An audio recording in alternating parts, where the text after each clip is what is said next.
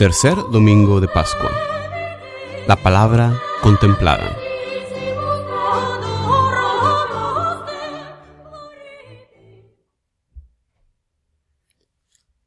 Lectura del libro de los Hechos de los Apóstoles. En aquellos días el sumo sacerdote reprendió a los apóstoles y les dijo, Les hemos prohibido enseñar en nombre de ese Jesús sin embargo, ustedes han llenado a Jerusalén con sus enseñanzas y quieren hacernos responsables de la sangre de ese hombre. Pedro y los otros apóstoles replicaron, Primero hay que obedecer a Dios y luego a los hombres. El Dios de nuestros padres resucitó a Jesús, a quien ustedes dieron muerte colgándolo de la cruz. La mano de Dios lo exaltó y lo ha hecho jefe y salvador, para dar a Israel la gracia de la conversión y el perdón de los pecados. Nosotros somos testigos de todo esto, y también lo es el Espíritu Santo que Dios ha dado a los que lo obedecen. Los miembros del Sanedrín mandaron azotar a los apóstoles, les prohibieron hablar en nombre de Jesús y los soltaron. Ellos se retiraron del Sanedrín, felices de haber padecido aquellos ultrajes por el nombre de Jesús palabra de Dios. La respuesta al salmo de este domingo es Te alabaré, Señor, eternamente.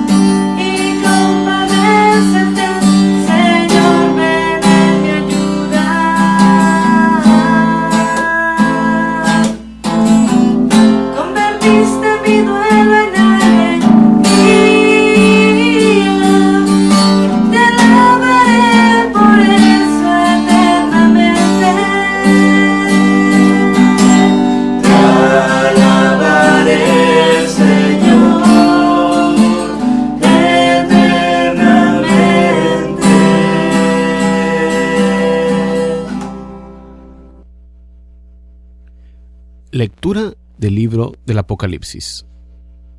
Yo, Juan, tuve una visión en la cual oí alrededor del trono de los vivientes y los ancianos la voz de millones y millones de ángeles que cantaban con voz potente. Digno es el Cordero que fue inmolado de recibir el poder y la riqueza, la sabiduría y la fuerza, el honor, la gloria y la alabanza Oí a todas las criaturas que hay en el cielo, en la tierra, debajo de la tierra y en el mar, todo cuanto existe, que decían, al que está sentado en el trono y al Cordero la alabanza, el honor, la gloria y el poder por los siglos de los siglos. Y los cuatro vivientes respondían, Amén. Los veinticuatro ancianos se postraron en tierra y adoraron al que vive por los siglos de los siglos. Palabra de Dios. Proclamación del Santo Evangelio según San Juan. En aquel tiempo Jesús se les apareció otra vez a los discípulos junto al lago de Tiberiades. Se les apareció de esta manera. Estaban juntos Simón Pedro, Tomás, llamado el gemelo, Natanael, el de Caná de Galilea, los hijos de Zebedeo y otros dos discípulos. Simón Pedro les dijo, Voy a pescar. Ellos le respondieron, También nosotros vamos contigo. Salieron y se embarcaron, pero aquella noche no pescaron nada. Estaba amaneciendo cuando Jesús se apareció en la orilla, pero los discípulos no lo reconocieron. Jesús les dijo, Muchachos, ¿han pescado algo? Ellos contestaron, No. Entonces él les dijo, Echen la red a la derecha de la barca y encontrarán peces. Así lo hicieron, y luego ya no podían jalar la red por tantos pescados. Entonces el discípulo a quien amaba Jesús le dijo a Pedro, Es el Señor. Tan pronto como Simón Pedro oyó decir que era el Señor, se anudó a la cintura la túnica, pues se le había quitado, y se retiró al agua. Los otros discípulos llegaron en la barca, arrastrando la red con los pescados, pues no distaba de tierra más de cien metros. Tan pronto como saltaron a tierra, vieron unas brasas y sobre ellas un pescado y pan. Jesús les dijo, Traigan algunos pescados de los que acaban de pescar. Entonces Simón Pedro subió a la barca y arrastró hasta la orilla la red, repleta de pescados grandes. Eran ciento cincuenta y tres, y a pesar de que eran tantos, no se rompió la red. Luego les dijo Jesús, Vengan a almorzar. Y ninguno de los discípulos se atrevía a preguntarle, ¿quién eres? porque ya sabían que era el Señor. Jesús se acercó, tomó el pan y se lo dio, y también el pescado.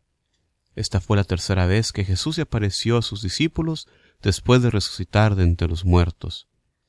Después de almorzar, le preguntó Jesús a Simón Pedro, Simón, hijo de Juan, ¿me amas más que estos? Él les contestó, Sí, Señor, tú sabes que te quiero. Jesús le dijo, Apacienta mis corderos. Por segunda vez le preguntó, Simón, hijo de Juan, ¿me amas? Él le respondió, Sí, Señor, tú sabes que te quiero. Jesús le dijo, Pastorea mis ovejas. Por tercera vez le preguntó, Simón, hijo de Juan, ¿me quieres? Pedro se entristeció que Jesús le hubiera preguntado por tercera vez si lo quería, y le contestó, Señor, tú lo sabes todo, tú bien sabes que te quiero. Jesús le dijo, Apacienta mis ovejas. Yo te aseguro, cuando eras joven, tú mismo te ceñías la ropa e ibas a donde querías, pero cuando seas viejo, extenderás los brazos y otro te ceñirá y te llevará a donde no quieras. Esto se lo dijo para indicarle con qué género de muerte habría de glorificar a Dios. Después le dijo, sígueme. Palabra de Dios.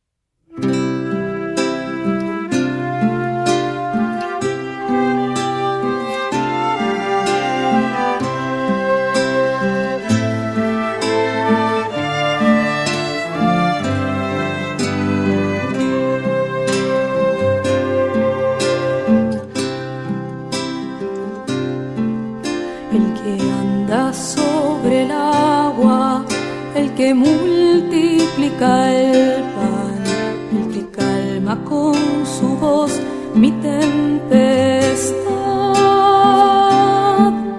Quien pide llenar mis jarras para dar vino a beber, el que rema en lo profundo de mi ser. alimenta, es la brisa que me alienta, es la vida.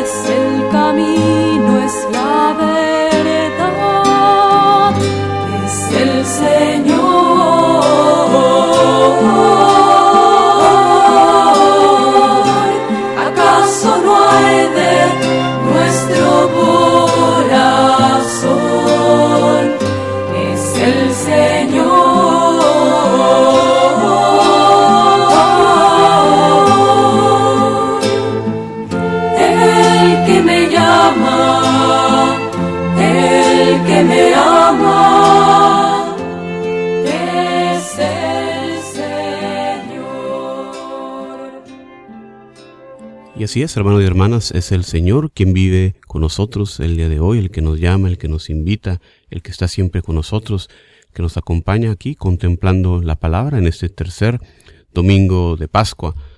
Muy bienvenidos una vez más. Los saluda Juan Carlos Moreno desde Houston, Texas. Qué bueno que están aquí con nosotros reflexionando la palabra de Dios en este tercer domingo de Pascua, donde vemos en la primera lectura cómo los discípulos comparecen ante el Sanedrín, así como lo hiciera su maestro Jesús.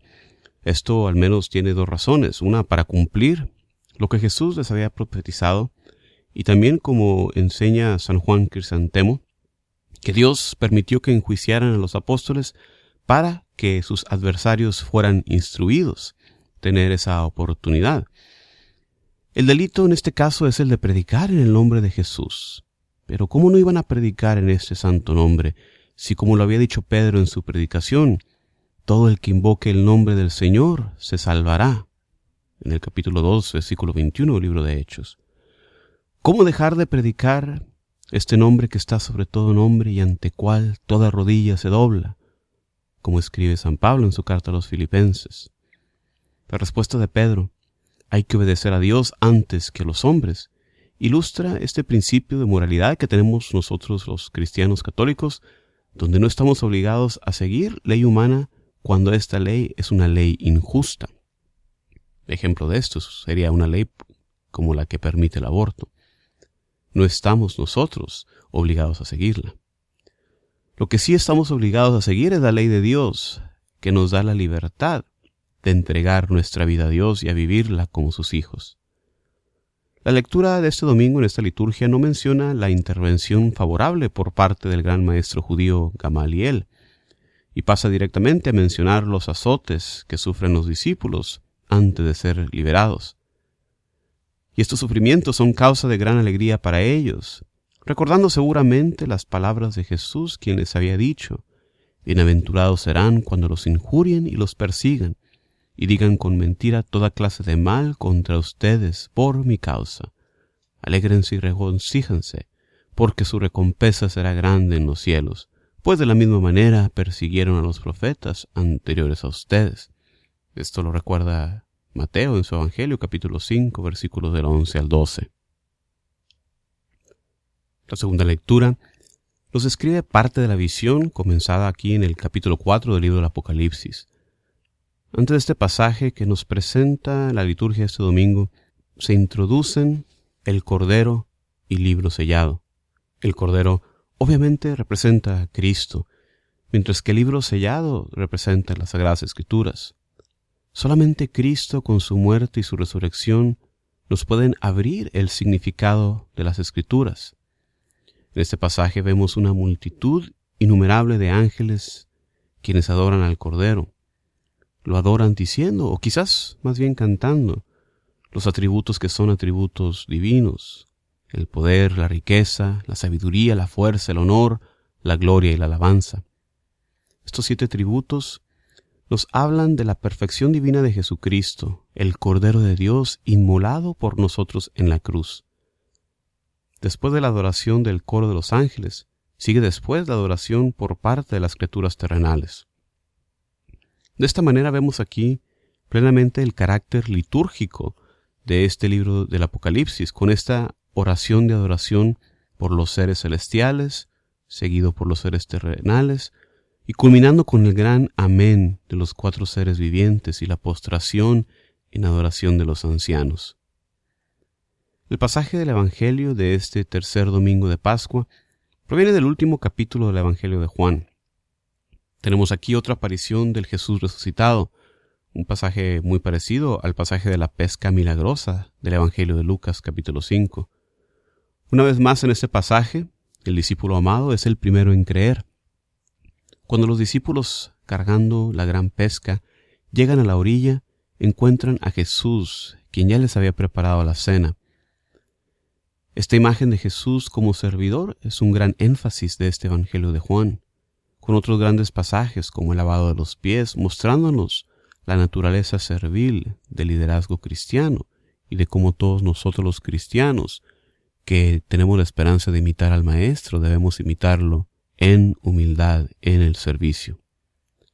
Los santos padres de la Iglesia han meditado sobre el significado místico de este pasaje.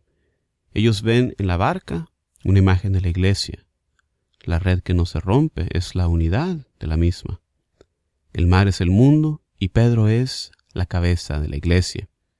Este último punto muy acertado, ya que vemos claramente el énfasis en el papel de Pedro que tiene en este pasaje donde Jesús le pregunta tres veces si lo ama, recalcando esa necesidad de amarle.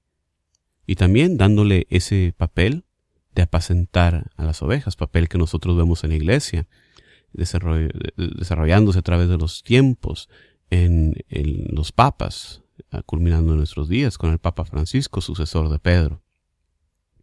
Una cosa también que llama la atención es cómo se nota que los discípulos no habían entendido a Jesús su muerte la ven como una derrota total. De haber dejado algún día sus redes y haber seguido a Cristo, están otra vez aquí de regreso en esta ocupación. Por eso debemos de ser pacientes con los demás y con nosotros mismos, ya que ni siquiera los discípulos que lo vieron, lo tocaron, que comieron y convivieron con él por tres años, entendieron plenamente su misión. En esa semana pongámonos en el lugar de Pedro, poniendo nuestra fe en el Señor para que podamos responder con un sonoro sí cuando Jesús nos pregunte, ¿me amas? Podamos responder con Pedro, sí Señor, te amo, ayúdanos a amarte más.